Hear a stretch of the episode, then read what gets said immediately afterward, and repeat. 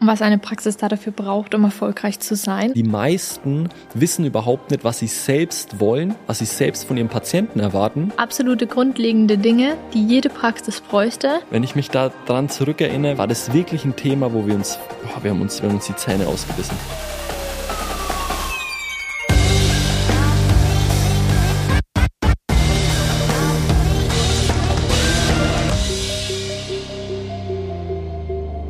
Die heutige Podcast-Folge habe ich mir was anderes überlegt. Jetzt bin ich gespannt. Wir sprechen ja sonst immer sehr, sehr viel über, was eine Praxis erfolgreich macht und was eine Praxis da dafür braucht, um erfolgreich zu sein. Und dann fallen natürlich immer so große Wörter wie Marketing, Systeme und Prozesse. Und beim letzten Roundtable hat jemand uns das Feedback mitgegeben. Wir sollten doch mal in ein Thema spezifischer einsteigen und darüber reden, weil der Hörer ist immer an dem Punkt, wo er sagt, oh ja, das klingt interessant und jetzt lass mal tiefer einsteigen. Und dann sind wir schon beim nächsten Punkt. Ja, die Themen sind halt auch riesig, ne? Also wir könnten wahrscheinlich einen Podcast nur über Marketing in einer Gesundheitspraxis machen. Also das wäre ein komplett extra Podcast. Das ist nicht irgendwie nur eine extra Folge, sondern da heißt irgendwie Praxismarketing heißt dann der Podcast. Und dann kannst du noch einen machen mit Praxissysteme und du kannst einen machen mit Mitarbeiterführung in einer Praxis. Und jede, jede Folge besteht irgendwie so aus zehn Minuten Tipps, wo du sagst, das ist genau der Weg und der Schlüssel und dahin. Aber es ist halt so spezifisch alles, deswegen Ja. nicht einfach. Kann ich absolut nachvollziehen, aber deswegen habe ich mir was überlegt, um genau dem Wunsch nachzukommen. Und zwar, wir geben heute drei Essentials mit, also drei absolute grundlegende Dinge, die jede Praxis bräuchte und dass diese Dinge nicht sowas sind wie Marketing, Systeme und Strukturen. Okay. Prozesse. Ein, mir fallen da gleich zwei ein. Das ist ein guter Punkt. Die Frage ist nur, Ob wir nur Soll auf drei das- kommen oder ob wir noch viel mehr haben. wahrscheinlich mehr. Sollte das für jemanden sein, der gerade anfängt? Ist der schon länger am Start? Was ist die Zielgruppe für diese Essentials? Also nur, dass die Leute das Ja. vielleicht einkategorisieren können. Ja, ich denke an jemanden, der schon eine Praxis hat Okay. und mitten in der Praxis steht und sich überlegt, was könnte ich denn eigentlich noch tun? Was kann ich verbessern Genau. sozusagen? Ja, und wenn jemand, der gerade beginnt, die Podcast-Folge hört, dann kann er es ja gleich adaptieren. Und jemand, der aber jetzt zehn Jahre die Praxis hat oder fünf Jahre und hat es noch nicht. dann ist er viel zu spät dran. Okay, gut. Ja, also Dann hätte er die Podcast-Folge vor fünf Jahren hören Sehr müssen. gut. Dann haben wir doch äh, an unsere erfahrenen Praxisinhaber hier jetzt einmal Den ähm, Aufruf. genau oder die die Probe, ob eure Praxis wirklich alle Essentials hat. Cool. Dann fangen wir Ähm, mit dem ersten an. Ja, ich habe mir überlegt, wenn wir eine Praxisanalyse machen, wenn wir uns eine Praxis anschauen, was ist das, was wir zuerst abchecken? Ja. Und deswegen fange ich gleich mal mit dem ersten Punkt an. Mhm. Ich habe mir natürlich schon was dabei gedacht. Und zwar, wenn wir die Praxisanalyse machen, dann schauen wir immer, wie ist denn das Branding in einer Praxis? Ja.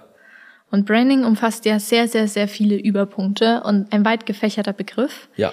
Und Ist ja ein Überthema. Also ja, ich glaube, es wäre wieder sowas wie Marketing. Genau, Hab ja. im Branding, danke. Ja. Und aus dem Grund habe ich mir überlegt, was ist denn der wichtigste Punkt im Branding, was mindestens jede Praxis braucht Mhm. und was auch wirklich ein Outcome generiert, dass der Patient das auch wirklich spürt und es für dich als Praxisinhaber auch spürbar wird und einen Unterschied macht, ob du das hast oder eben nicht. okay. Und das ist deine Praxisphilosophie. Oh, sehr guter Punkt. Sehr wichtig. Sehr wichtig.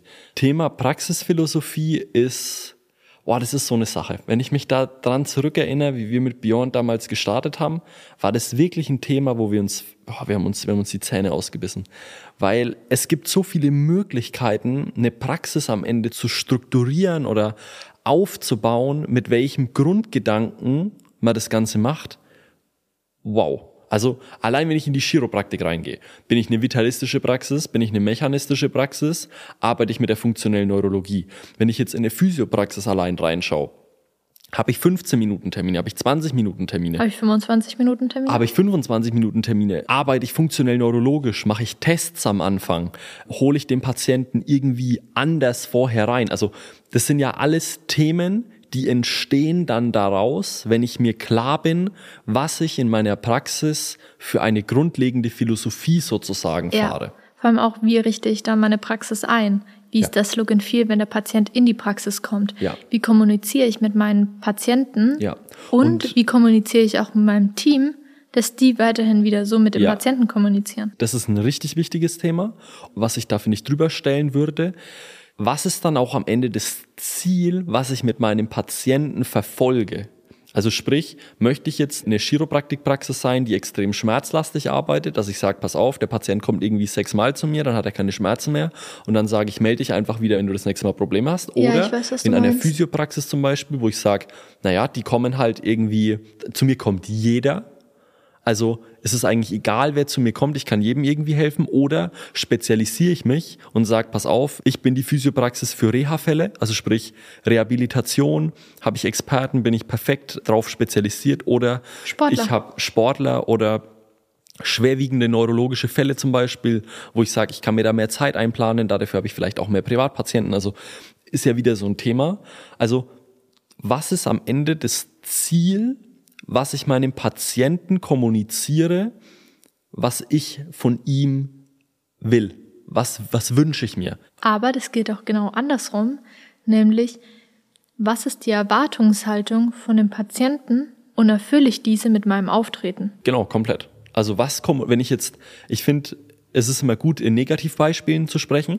Wenn ich jetzt auf meiner Homepage oder als Praxisphilosophie ähm, als Grundlage für mich definiert habe, ich möchte, dass meine Patienten keine Schmerzen mehr haben und ich möchte jedem bei seinen Problemen helfen, dann ist es ja schon mal eine Grundlage. So.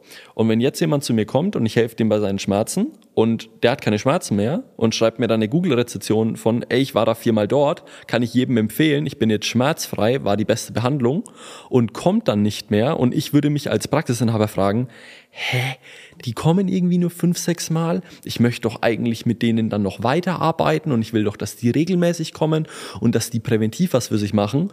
Dann ist es eine kognitive Dissonanz in der Kommunikation, dass ich sage, auf der einen Seite möchte ich, dass ich den Leuten bei ihren Schmerzen helfe, dass sie schmerzfrei werden, aber auf der anderen Seite wünsche ich mir, dass die natürlich dann noch länger kommen und präventiv was für sich machen. Ah, das muss ich dann schon kommunizieren. Ne? Ja, und das, da braucht es die Basis, nämlich der Praxisphilosophie und dann auch wieder alle anderen Punkte im Branding und dann später natürlich auch im Marketing als auch in der Kommunikation anzupassen. Ja. Also Dinge wie, was ist meine Ansprache? Ja. Also sprich auch Zielgruppen. Ja. Zielgruppendefinition, finde ich, gehört auch noch unter dem Thema Praxisphilosophie mit rein, weil ja, ich kann mir meine grundlegende Philosophie einmal überlegen, um das auch greifbar zu machen, was wir damit meinen. Also sprich, bin ich jetzt eine vitalistische Chiropraktikpraxis? Bin ich jetzt eine mechanistische? Behandle ich jetzt funktionell neurologisch? Das, was ich vorhin schon gesagt habe. Also einfach so diese grundlegende Überzeugung von meiner Behandlung, von meiner Praxis. Und auch, was macht dich einzigartig? Also was ist dein Warum? Was ist mein Werkzeugkoffer, den ich Warum? mitbringe? Genau, Was warum? kann ich eigentlich? Warum soll ich jetzt zu dir gehen? Warum bist du der Richtige für mich? Ja, Und was macht dich einzigartig besonders? das Und mal aus Patientensicht meinst du? Genau. Ne? Ja, Genau. Und dann, wenn ich als Patient merke, dass ich bei dir mich wohlfühle, dass du meinen Erwartungen entsprichst, dass ich dir vertrauen kann, dass wir die gleiche Werte haben, Ja. dann frage ich mich natürlich auch so, für was stehst du, was vermittelst du, was ist die Message? ja, Bist du die richtige Praxis wieder für mich? Und dann, wenn das alles so Checks sind und ich sage, ja, passt, passt, passt, passt, dann läuft man ja auch parallel in die gleiche Richtung. Also Ja. Praxisinhaber, Therapeut als auch Patient. ja. Ich finde, das ist ein guter Punkt und auch nochmal auf das Thema Zielgruppe, glaube ich, zu sprechen zu kommen. Für mich hat es auch eine Reihenfolge, was ich als erstes definiere. Das ist unsere persönliche Überzeugung von Chirohype und auch meine. Ich bin immer der Fan, dass ich sage, ich überlege mir als allererstes, was will ich. Ich mache das nicht für dich oder für dich oder für dich, sondern ich mache das ja in erster Linie für mich. Ja, man Und- muss halt selbst auch schauen, ob man sich darin wohlfühlt, ob das auch das eigene ist. Korrekt. Und wenn ich mich zu sehr anpasse an andere, dann werde ich langfristig unglücklich. Deswegen frage ich mich als allererstes, was ist mein Warum und was ist meine persönliche Überzeugung? Was ist meine Überzeugung von Gesundheit? Was ist meine Überzeugung von Heilung? Was ist meine Überzeugung von der Herangehensweise, wie ich an einen Patienten rangehe? Und das bildet das Fundament von meiner Praxisphilosophie. Und als zweites überlege ich mir dann, was ist meine Zielgruppe, die auf meine Überzeugung passt? Sind es Menschen, die auf natürliche Gesundheit achten? Sind es Leute, die eine wissenschaftliche Basis hinter allem brauchen? Und kann mir dann sozusagen meine Zielgruppe zusammenbauen und kann dann darauf meine Außenwirkung oder meinen, mein Marketing sozusagen bauen oder mein ganzes Branding sozusagen dann. Und deswegen ist die Praxisphilosophie ein ganz wichtiger Bestandteil im Branding-Prozess. Gehört natürlich noch viel, viel mehr mit dazu. Aber ist schon mal der wichtigste. Ich würde nicht sagen der wichtigste, sondern einer der wichtigsten. ist auch immer, der Fehler liegt im Detail. Aber es ist, finde ich, die Sache, die am einfachsten für einen Therapeuten umsetzbar ist, weil es einfach komplett in dem Thema drin ist. Ich muss mich da wenig in andere Leute reinversetzen, sondern ich schaue einfach drauf, was war meine Historie, was habe ich gelernt, von was bin ich überzeugt, was stößt mich hier ab, ist ganz wichtig auch. Spieler, Gegenspieler, Feindbild, mhm. ganz wichtige Sache in der Praxisphilosophie, was man auf jeden Fall berücksichtigen sollte, das so ein bisschen als Pro-Tipp. Und dann bin ich da eigentlich ganz stabil schon aufgestellt. Was sind denn so die Gefahren an der Praxisphilosophie? Wo mache ich die meisten Fehler? Ja, ich glaube, einer der größten Fehler, die die meisten machen, ist, es ist zu schwammig und ich habe keinen klaren Gegenspieler definiert. Also ich will irgendwie, ich bin der Bauchladen, der alles macht. Ich mache das Wiener Schnitzel, ich mache aber auch Currywurst, mache aber zusätzlich auch Sushi mhm. und mache aber auch noch die beste Pizza. Also ich glaube, das ist, ähm, da würde keiner von uns hingehen wollen mehr.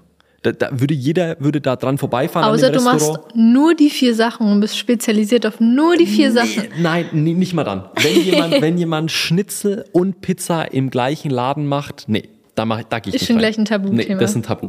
Und ich meine, ich sage das auch ganz oft. Ich sage das aktuell, glaube ich, fast in jeder Podcast-Folge. Wir sind alle Konsumenten. Wir sind alles Konsumenten, die Produkte, Dienstleistungen konsumieren, die Sachen und Services in Anspruch nehmen. Ich selbst würde nicht in ein Restaurant gehen, wo Pizza und Schnitzel gleichzeitig Weißt du, wie ich es machen würde? Ich würde mir eine Doppelhaushälfte kaufen, ja, in der Mitte eine Küche teilen und ja. auf der einen Seite Pizza und auf der anderen Seite Wiener Schnitzel. Ja, aber ich habe eine andere Ansprache. Ja, da dann habe ich nämlich zwei verschiedene. Und da gehen sie zum Italiener. Ja. Äh, zwei unterschiedliche Brands. Absolut. Aber ich glaube, das ist auch die perfekte Metapher für die Leute, die jetzt da als Praxis zuhören. Überlegt euch, was eure Gegenspieler sind und macht das Ganze eindeutig, klar, seid präzise. Eine Praxisphilosophie hat keine fünf Seiten. Eine Praxisphilosophie habe ich runtergebrochen in einer halben DIN A5 Seite. Das passt da drauf. Da müssen alle wichtigen Dinge drauf sein und das Ganze runtergekürzt. Cut the fat. Alles, was unwichtig ist, fliegt raus und alles, was relevant ist, kommt rein. Ganz einfach. Okay, dann gehen wir mal zu meinem nächsten Punkt. Aha. Ist ein gutes Beispiel gewesen, vor allem auch immer mal zu schauen, so, was sind denn die negativen Seiten von etwas? Dann kann man sich auch ganz gut immer einschätzen, wo steht man da gerade. Ja. Lass uns gerne mal zu Punkt Nummer zwei kommen. Du hast am Anfang gesagt, dir fallen sofort zwei Dinge ein. Ja. Jetzt bin ich mal gespannt, was für dich der zweitwichtigste Punkt ist. Ich finde immer dieses wichtig und am wichtigsten ist immer schwierig. Sehr provokant weil, gesagt. Ja, es muss alles irgendwo zusammenpassen. Ja. Für mich auf jeden Fall der zweite Punkt wäre Patienten-Journey. Mhm. Das ist mir sofort eigentlich in den Sinn gekommen, in den Kopf gekommen, ähm, wie wir vorhin äh, gestartet haben die Patienten-Journey ist einfach so ein wichtiger Essential, das ist so ein Basics in der Praxis, die ich unbedingt brauche, dass ich mir am Ende 100% klar darüber bin, wer was macht. Auf der einen Seite Praxisseite, aber auf der anderen Seite auch, was kommt wann beim Patienten an und wo befindet sich der Patient an welcher Stelle. Ich finde auch die Patienten-Journey also als Begriff, ich glaube, da müssen wir gleich nochmal drauf eingehen, wie mhm. man das erstellt und was das überhaupt ist. Aber wenn du ein was in deiner Praxis umsetzt und das die Patientenjourney ist, dann hat es, wie du gerade schon gesagt hast, so einen großen Hebel auf so viele verschiedene Bereiche. Ja, das ist allumfassend. Das verändert die Kommunikation zwischen den Mitarbeitern, das verändert die Kommunikation zwischen CA oder Rezeptionskraft und Patient, das verändert aber auch die Stärke und die Überzeugung eines jeden Einzelnen, der da im Team mitspielt, gegenüber dem Patienten.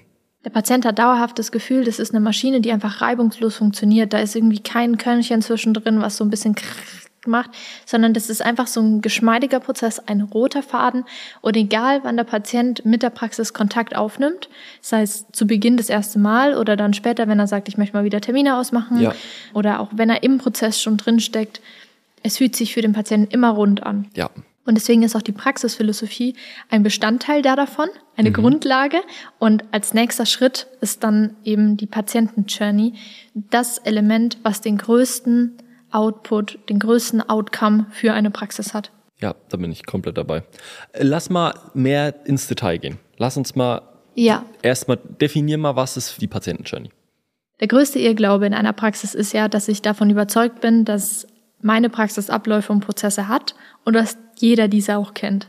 Dass jeder diese auch kennt. Ich wiederhole es ja, nochmal. Weil, wenn man sich dann einmal hinsetzt und merkt, was alles zu dieser Patienten-Journey dazugehört, kommen plötzlich solche Realisationen wie, oh, stimmt, ich weiß ja gar nicht, was meine CA im Scan-Termin macht. Was kommunizieren die eigentlich da vorne immer? wenn ich im Behandlungszimmer bin. Oder wie wird überhaupt kommuniziert, wenn jemand seinen Termin absagt? Ja. Was passiert da eigentlich in der Kommunikation? Wieso brechen mir meine Bestandspatienten auf einmal alle weg ja, in einer Grippephase? Absolut. Letztens wurde mir eine E-Mail gezeigt, wo eine CA geschrieben hat, wo ein Patient seinen Termin aufgrund von Krankheit absagen wollte und die CA hat gleich gesagt, ah, du hast ja noch einen zweiten Termin, möchtest du den gleich mit absagen? okay. All right. Ja, deswegen funktionieren vielleicht Recall-Termine dann nicht mehr. Okay, das ist krass. Und das sind so Themen, die fallen einem im Tagesgeschäft gar nicht auf. Und wann sollte man sich denn wirklich mal hinsetzen und darüber nachdenken? Ja, was kommunizieren meine CAs eigentlich? Und man geht ja nicht alle E-Mail-Verläufe durch, ja. um das mal zu prüfen oder zu checken. Für sowas gibt es dann die Patienten-Journey und für sowas gibt es auch Skripte. Also sprich, jeder Patient bekommt immer das Gleiche. Und nicht im Sinne von die gleiche Behandlung oder einen Einheitsbrei, sondern jeder bekommt immer den gleichen Standard an Qualität, an Service, an Kommunikation und so funktioniert es dann auch, dass du genau weißt oder so merkst du auch, wenn du in eine Praxis reingehst, reden die miteinander? Mhm. Passt das zusammen, was mir die Rezeptionskraft oder die CA erzählt hat, zu dem, was mir jetzt der Therapeut oder der Chiro erzählt? Ja ist das Ganze ein roter Faden, der sich da auch ganz geschmeidig mir anpasst? Also was passiert jetzt, wenn ich keine Zeit habe, alle Termine beim ersten Termin zu vereinbaren? Ist es jetzt, ja, okay, keine Ahnung, was wir da jetzt machen und ja, melde dich doch einfach? Oder werde ich da vielleicht nochmal angerufen und es wird einfach ein Telefontermin mit mir ausgemacht, wo es heißt, ey, ist gar kein Problem, du hast dein Terminkalender nicht dabei. Wann kann ich dich denn einfach mal telefonisch erreichen? Da meldet sich jemand aus der Praxis und dann vereinbaren wir da ganz entspannt einfach die Termine. That's it. Und viele gehen davon aus, dass es selbstverständlich ist. Nur die CA ist eine Anmeldung denken sich, ich habe ja nie das Go bekommen, dass ich so selbstverständlich handeln darf. Und dann hat man wieder diese Misskommunikation in der gesamten Praxis und keiner weiß, darf ich das jetzt? Ja. Kann ich jetzt so eigeninitiativ handeln? Ja, es wäre schon logisch gewesen, jetzt so zu handeln, aber mir wurde ja nicht gesagt, dass ich das darf. Und dann entsteht immer dieses, ich erwarte etwas, aber kommuniziere nicht, dass ich das erwarte. Ja, und das ist eigentlich perfekt zusammengefasst, was die Patientenjourney am Ende ist. Jeder in der Praxis muss zu jeder Zeit wissen, wo der Patient gerade steht. Und das kann man auch ganz simpel in einem Zeitstrahl aufzeichnen. Ja. Dass man sich einmal überlegt, wenn ich jetzt das nehme, was du sagst, wo der gerade steht, der Patient, gehen wir davon aus, Ersttermin. Ja. Was ist vor diesem Ersttermin? Was ist nach dem Ersttermin? Ja. Was ist im Ersttermin? Was passiert, wenn er in die Praxis reinkommt? Was passiert im Ersttermin an Kommunikation von der CA oder von der Rezeptionskraft? Was kommuniziert der Chiro? Was kommuniziert der Therapeut? Wie werden Termine vereinbart? Also, das sind alles Informationen, die einmal festgehalten werden müssen, dass es am Ende von jedem einsehbar ist, wann was passiert. Und das ganze Thema Patienten-Journey ist relevanter oder wird relevanter, je mehr Mitarbeiter du in deiner Praxis hast. Unabhängig ja, davon, wie viele Therapeuten oder wichtig, CAs. Ganz wichtig. Es ist schon ein wichtiger Bestandteil, wenn du alleine bist, weil du dir natürlich auch klar werden solltest, was ist dein Behandlungsplan, ähm, was. Welche Tests mache genau, ich? Genau. Wann kommuniziere ich das? Wann mache ich Termine? Spätestens, wenn deine erste Rezeptionskraft da ist, solltest du einen klaren Leitfaden haben, der einfach beschreibt, was wann wie zu tun ist und da dabei diese Praxisphilosophie inkludieren, da dabei die Überzeugung der Chiropraktik oder der Behandlungsart inkludieren und das einmal mitgeben, dass deine Mitarbeiter im gesamten Team einfach genau immer wissen, was mache ich wann und was darf ich wie und wann sind meine Grenzen, sind die jetzt hier, also sind die jetzt in einem engen Bereich oder sind die größer, habe ich mehr Freiraum, bin ich strikter in äh, Systeme und Prozesse. Mach doch deinen Mitarbeitern das Leben einfach, indem dass sie lernen und wissen, wann habe ich was richtig gemacht und wann habe ich was falsch gemacht. Ja. Ich glaube, das ist ein ganz wichtiger Bestandteil, wenn du diese Patienten-Journey machst, als Benefit, als Outcome, deine Mitarbeiter wissen dann am Ende, hey, hier habe ich einen Fehler gemacht oder hey, hier habe ich alles richtig gemacht. Das ist ein ganz großer Punkt. Die meisten Mitarbeiter in einer Praxis wissen überhaupt nicht, was richtig und was falsch ist. Die handeln einfach aufgrund von Tür- und Angelgespräche, Zuruf, hey, mach mal so, ey, mach mal hier die Termine, hey, mach mal das, hey, mach mal das.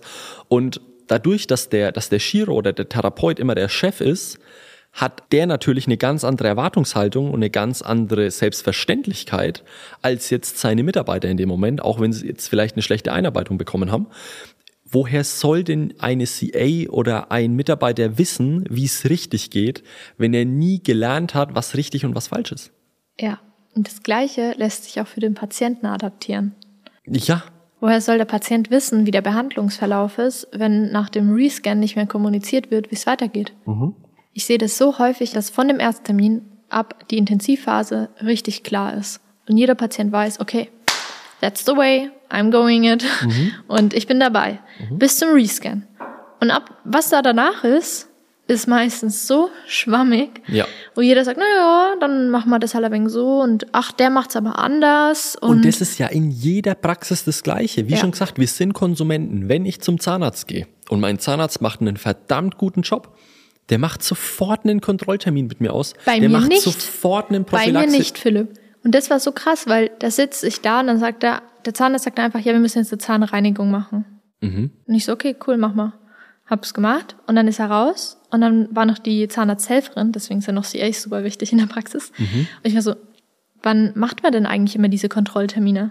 Ich meine, ich bin jetzt 25, so oft war ich jetzt nicht in mhm. meinem Zahnarzt ohne meine Eltern, da die meine Termine früher gemacht mhm. hatten. Mhm. Und darf jetzt selbst entscheiden, wie oft ich da zur Reinigung gehe. Ja. Und ich finde, das Zahnarztbeispiel ist da wirklich ein sehr gutes Beispiel, weil ich kann es nicht oft genug sagen, wir sind alle irgendwo Konsumenten, wir nehmen alle irgendwo Sachen in Anspruch und versetz dich mal in die Situation beim Zahnarzt. Also bei mir ist es jedenfalls so, wenn ich zum Zahnarzt gehe, es wird sofort ein Folgetermin vereinbart zur Prophylaxe oder zur professionellen Zahnreinigung, whatever. Und das ist so ein essentieller Punkt, weil woher soll ich als Patient in dem Moment wissen, ach, ich habe ja nichts zu tun, ich würde da gerne einen Termin machen. Nee, beim Zahnarzt ist es so, wenn jemand mit Zahnschmerzen, wenn jemand irgendwie ein Problem hat und der kommt da an, dann ist die Kommunikation wahrscheinlich immer dieselbe oder ich bin mir da sicher, dass sie immer dieselbe ist, weil sonst würde das nicht so gut funktionieren. Hey, pass auf, du hattest jetzt Probleme, du hattest jetzt die und die Beschwerden, wollen wir nicht das ganze Thema angehen und du kommst einfach jetzt in einem Vierteljahr nochmal oder in einem halben Jahr nochmal. Der Zeitraum ist natürlich fest definiert dann, das ist nicht schwammig, wie er das ausdrückt, aber es wird sofort gesagt, wir schauen uns die Situation nochmal an und dann schauen wir, dass dieses Problem nie wieder auftaucht. Liebe Shiros, liebe Physios, alle, wie ihr hier jetzt zuhört. Genau das gleiche Thema ist es auch bei euch in der Praxis. Ihr müsst eurem Patienten vorgeben, was ihr von ihm wollt. Wollt ihr, dass er alle vier Wochen kommt? Wollt ihr, dass er alle sechs Wochen kommt? Soll er alle halbe Jahre kommen? Genau deswegen ist es so wichtig, dass ihr euch klar darüber seid, was ihr wollt. Genau deswegen ist diese Patienten-Journey so unglaublich wichtig, weil die meisten wissen überhaupt nicht, was sie selbst wollen, was sie selbst von ihrem Patienten erwarten und können deswegen überhaupt keinen Wunsch oder überhaupt keine Vorgabe sozusagen geben bei ihrem Patienten. Und das große Problem dabei ist ja auch, wenn du nicht die eigene Klarheit hast und dich nie einmal hinsetzt und da die Entscheidung triffst, zu sagen, das ist mein Behandlungsablauf, ich probiere das jetzt einmal aus über die nächsten drei bis sechs Monate, welchen Outcome ich da davon habe, ja. dann hat man A keine Vergleichswerte, weil ich es mal so mache und mal so mache. Und B, passend zur letzten Woche, wo wir darüber gesprochen haben, dass es auch immer Phasen gibt und Zyklen gibt, ja. Kommt man ja nie in diese Umsetzungsphase rein, weil ich ja stetig im Hinterfragen bin von, ist das der richtige Ablauf? Ja. Mache ich das richtig? Und man hat viel zu kurze Zeiträume, wo man denkt, ja, okay, ich messe, ich probiere das jetzt mal zwei Wochen aus, Ja. das ist dann messbar. Und also es ist in dem Fall nicht messbar, weil Es es, ist einfach viel zu, schwammig. genau, es ist viel zu ein kurzer Zeitraum und man hat auch keine Vergleichswerte zu vorher. Aus dem Grund, wenn du dich da einmal hinsetzt und diese Patienten-Journey gemacht hast, dann hast du auch für dich die Klarheit, etwas umzusetzen. Dann hast du die Klarheit für den Patienten. Mhm. Du kannst wirklich Patientenführung in der Praxis Oh, übernehmen. Ganz wichtiges Stichwort. Ganz großes Thema. Der Patient kommt nicht in diese Situation, wo er selbst drüber nachdenken muss. Ja, und wie sieht's jetzt mit meinem Folgetermin aus? Jeder, jeder möchte immer oder jeder erwartet immer, dass der Patient weiß, warum er kommt.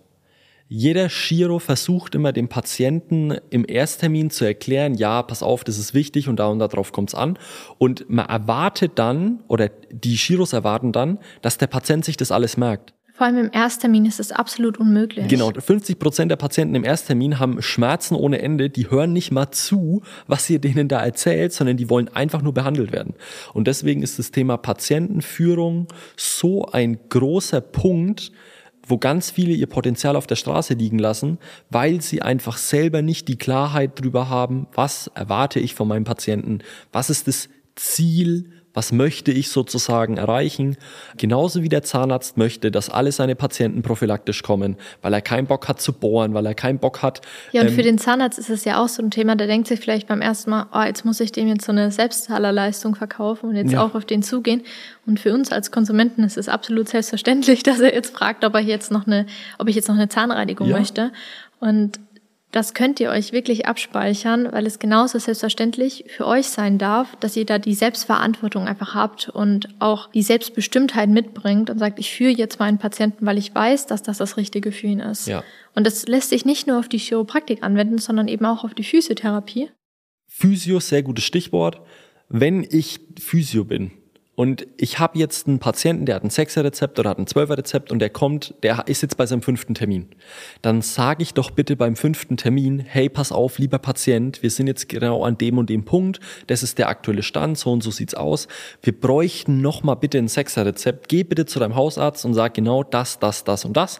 Dann kriegst du da noch ein 6er-Rezept und dann können wir genau daran anknüpfen. So, jetzt kommt der Patient an seinem sechsten Termin, an seinem eigentlichen letzten Termin mit einem neuen Rezept und ihr könnt an diesem sechsten Termin direkt die nächsten Folgetermine ausmachen. Und das sind so einfache Dinge, wo ihr einfach die Führung übernehmen solltet.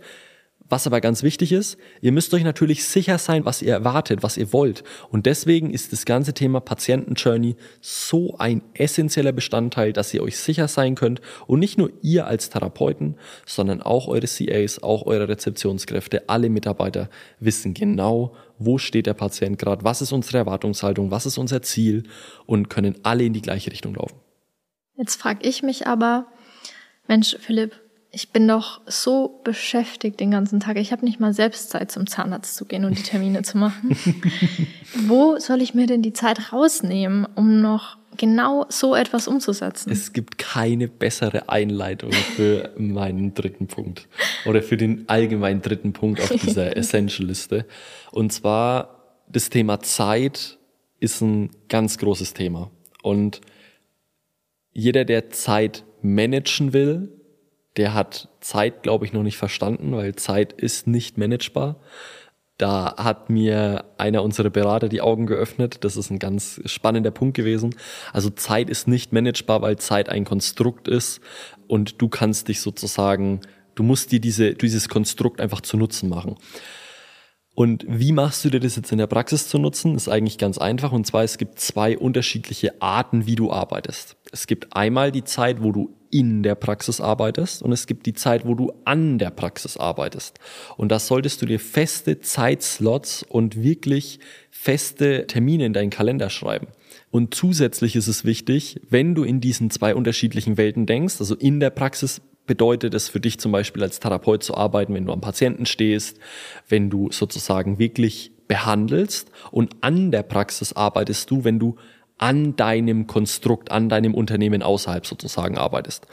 Und dieses Konstrukt ist vielleicht den einen oder anderen bekannt, aber jetzt ist es extrem wichtig, dass du immer schaust, was ist dein größter Leverage? Was ist der größte Outcome, den du jetzt mit deiner Zeit rausbekommst? Also wie viel Zeit investierst du in eine gewisse Tätigkeit und was ist das Ergebnis, was du dann sozusagen da rausbekommst?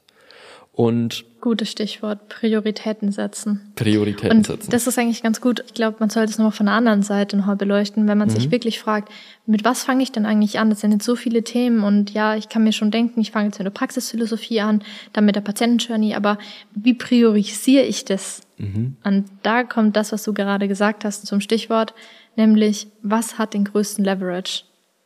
Ja. Und, und da danach kannst du immer wieder entscheiden, das hat den größten Leverage, das setze ich um mhm. weil ich da damit wieder die meisten Ergebnisse erzielen den, kann. Oder den größten Outcome sozusagen ja. rausbekommen. Jetzt runtergebrochen, was ist das jetzt als Beispiel? In der Praxis, wenn du wirklich ähm, jetzt am Patienten stehst, dann bitte liebe Osteos, die jetzt hier alle zuhören, macht doch bitte keine Lymphdrainage mehr. Ihr seid viel zu teuer da dafür, um, um das zu machen. Und euer Leverage ist viel, viel höher, wenn ihr einfach nur Osteo machen würdet. Und liebe Shiros, bitte, bitte, ihr seid nicht für die Patientenorganisation oder Terminkoordination zuständig. Dafür habt ihr bitte jemanden, der das für euch übernimmt, weil ihr auch da dafür zu teuer seid. Deswegen schaut, was ist in der Praxis, wenn ihr am Patienten steht, der größte Leverage. Wo holt ihr mit euren Skills am meisten raus? Das hat nichts mit dem finanziellen erstmal zu tun, sondern wo holt ihr die meiste Energie am Ende für euch raus? Wo habt ihr den größten Outcome für den Patienten? Was müsst ihr da machen? Und dann bitte schaut euch auch trotzdem das Finanzielle an. Wo holt ihr finanziell am Ende das meiste raus? Und das kann man natürlich genauso auf den zweiten Punkt beziehen, also sprich, wenn ihr an der Praxis arbeitet. Viele denken immer, an der Praxis arbeiten bedeutet, ich mache die Buchhaltung und ich kaufe jetzt ein und ich sorge jetzt dafür, dass Kaffee, Milch und Klopapier da ist. Das meine ich überhaupt nicht. Das hat nichts damit zu tun, an der Praxis zu arbeiten. Dafür habt ihr bitte auch ab einem gewissen Level jemanden, der sich da um die Sachen kümmert. Wenn ihr an der Praxis arbeitet, schaut euch bitte auch hier an, was hat den größten Leverage? Wo seid ihr essentiell wichtig? Was sind eure Aufgaben, die die Praxis als Business, als Unternehmen am Ende voranbringen? Was sind die Dinge, wo ihr wenig Zeit investiert und das Maximum sozusagen rausholt? Was sind diese riesen Game Changer am Ende in der Praxis? Wenn ihr jetzt hier eine, eineinhalb Stunden Zeit investiert, was verändert am Ende die komplette Praxis? Und deswegen ist es so wichtig, zum Beispiel, wo in der Regel die meisten Zeit haben, setzt euch in eurem Kalender ein Zeitfenster am Samstag von 6 bis 12 Uhr mittags, wo ihr an der Praxis arbeitet, habt diese Prioritätenliste, das was du vorhin gemeint hast, was ich einen ganz wichtigen Punkt finde. Schreibt euch runter, was sind die essentiellen Bestandteile, was sind die wichtigsten Dinge, die nur ihr machen könnt, die ihr in den nächsten Wochen umsetzen wollt und setzt das wirklich jeden Samstag in diesen sechs Stunden um und bringt eure Praxis dadurch auf, aufs nächste Level. Weil das ist nämlich auch ein super starker Irrglaube, dass jemand sagt, ich arbeite doch schon die ganze Woche so viel, ich habe gar nicht Zeit, mir die Zeit zu nehmen, um an der Praxis zu arbeiten. Und I get it, wir verstehen das, nur gibt es einfach Zwischenzeiten, wo du sagst, ich muss jetzt einfach noch mehr Zeit investieren, um da rauszukommen. Sonst wirst du immer wieder im selben Hamsterrad dich befinden und immer wieder gegen dieselbe Wand laufen, oder die Glasdecke, die du immer sagst, ja. weil du nie da rauskommst. Und deswegen nimm dir die Zeit, mach dir die Zeit mhm. frei. Schaff dir die Zeit. Genau. Und investier einfach extra Zeit, um aus diesem Hamsterrad rauszukommen. Und wenn du merkst, es verändert sich einfach nichts, du machst es jetzt schon konstant über drei Monate hinweg, du arbeitest jeden Samstag oder Sonntag nochmal extra zweimal sechs Stunden, ja. um nur an der Praxis zu arbeiten, dann ist es wirklich allerhöchste Eisenbahn, sich einmal zu hinterfragen, mache ich überhaupt die richtigen Dinge und habe ich meine Aufgaben richtig priorisiert. Ja, weil das ist auch nochmal ein ganz, ganz wichtiger Punkt, den du gerade ähm, angesprochen hast. Die meisten stellen sich leider die falschen Fragen oder machen einfach unwichtige Dinge. Also sprich, diesen Skill zu entwickeln und diese Fähigkeit für sich zu entwickeln, was sind die Dinge, die nur ich machen kann und die wirklich den höchsten Leverage, den höchsten Outcome am Ende generieren, das ist auch wieder ein Skill, den muss ich erst lernen, den muss ich mir erst trainieren und ich muss diese Fähigkeit entwickeln, die Sachen auszublenden, die andere Leute machen können. Und es soll jetzt gar nicht disrespektvoll klingen, sondern manche Sachen kannst du als Praxisinhaber einfach nur machen und vor allem diese strategischen Dinge, diese wegweisenden Sachen das sind die Sachen, die am Ende den höchsten Outcome sozusagen generieren. Und häufig hilft da der Blick von außen, von einer externen Person, die da einfach mal drüber schaut und sagt, hey, hier solltest du mal hinschauen, hier solltest du mal hinschauen, hier machst du Dinge, die solltest du gar nicht tun, weil man ganz oft in seinem eigenen Arbeiten und in seinem eigenen Denken einfach solche schwarzen Flecke entwickelt, die man am Ende gar nicht mehr sieht. Und da ist dieser Blick von außen sehr oft sehr heilsam. Das stimmt. Das ist auf jeden Fall ein super wichtiger Tipp. Und passend auch zu dem Moment, wo man sagt, ich bin jetzt bereit, ich habe jetzt die Entscheidung getroffen, dass das das Thema ist, woran ich arbeite, passend zu der letzten Folge, die wir aufgenommen haben. Mhm. Da haben wir über Phasen gesprochen und dass es da bestimmte Zyklen gibt und in den Zyklen auch wieder Phasen, wo ich sage, ich habe eine Durchhaltephase. Und wenn ich dann weiterhin immer wieder am Hinterfragen bin ja. und mir dann überlege, ja, ist das jetzt das Richtige oder das und habe ich jetzt hier die richtige Entscheidung getroffen und ähm, habe ich da richtige Prioritäten gesetzt, dann komme ich nie in diese Umsetzungsphase, wo ich dann wirklich sage, ich probiere das einfach mal aus, ich setze das wirklich um und habe dann auch einen Vergleichswert.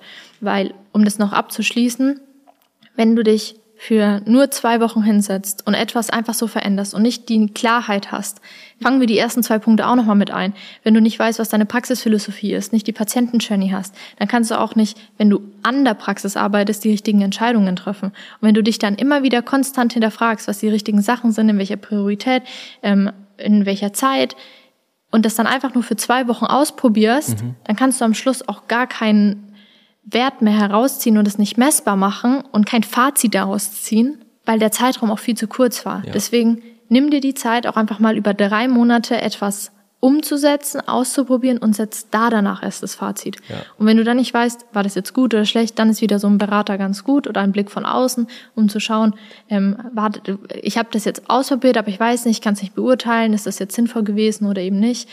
Und dann in bietet sich Zug, das da ganz gut an. In dem Zug, was wir da ganz häufig beobachten, ist, die meisten Leute laufen vier Schritte nach links, dann laufen sie wieder sechs nach rechts ja. und laufen dann wieder zwei nach links und wundern sich, wieso sich nichts verändert hat, weil sie sind ja irgendwie zehn oder 15 Schritte jetzt gegangen, aber sie stehen immer noch am genau den gleichen Punkt. Also stellt euch das wirklich vor, ihr lauft vier Schritte nach links, ihr, ja. ihr lauft sechs nach rechts und ihr lauft wieder zwei nach links. Ihr steht an genau dem gleichen Punkt und es hat sich nichts verändert, außer dass ihr Energie und Zeit investiert habt, seid aber nicht weitergekommen. Deswegen ist es so wichtig, genau an dem Punkt, wo man dieses Gefühl entwickelt von, oh, irgendwie tut sich da nichts, irgendwie passiert da nichts, irgendwie ändert sich da nichts. Ich sitze immer noch sozusagen in der gleichen Misere oder ich habe einfach keine Entwicklung. Dann ist es so wichtig, sich grundsätzlich andere Fragen zu stellen, sich grundsätzlich zu hinterfragen, andere Entscheidungen zu treffen und auch wirklich anders zu handeln, weil wenn du immer die gleichen Handlungsschritte sozusagen machst, immer den gleichen Denkprozess hast, dann darfst du nicht erwarten, dass ein anderer Output sozusagen kommt. Und ich glaube, das ist ein ganz guter, ganz guter Abschluss. Ja. Und was mich jetzt zum Abschluss wirklich noch interessiert ist, wir machen jetzt hier für alle Spotify-Hörer noch eine Abstimmung unten rein. Stimmt mal bitte ab, ob euch diese Tipps handfest genug sind oder ob ihr da wirklich noch mehr in die Tiefe gehen wollt, ob ihr noch mehr Details braucht, ähm, um das Ganze wirklich für euch umzusetzen und anzuwenden. Würde mich echt persönlich sehr interessieren. Und, aber was mich noch viel mehr interessiert, deswegen nutzen wir da einfach mal die Kommentarfunktion, mhm. Dass wir zu Beginn darüber gesprochen haben, dass eine Praxis, die ja schon etwas länger besteht, vielleicht ja schon ein paar dieser Punkte umgesetzt haben sollte. Von daher kommentier gerne mal mit Punkt eins hatte ich schon oder Punkt zwei war der Game Changer, Punkt drei habe ich direkt angewendet. Kommentier mal gerne, welche von diesen drei Tipps dir weitergeholfen haben und ob du vielleicht schon alle drei schon direkt umgesetzt hast in deiner Praxis. Sehr guter Punkt. Würde mich, äh, würde mich in dem Zug auch interessieren.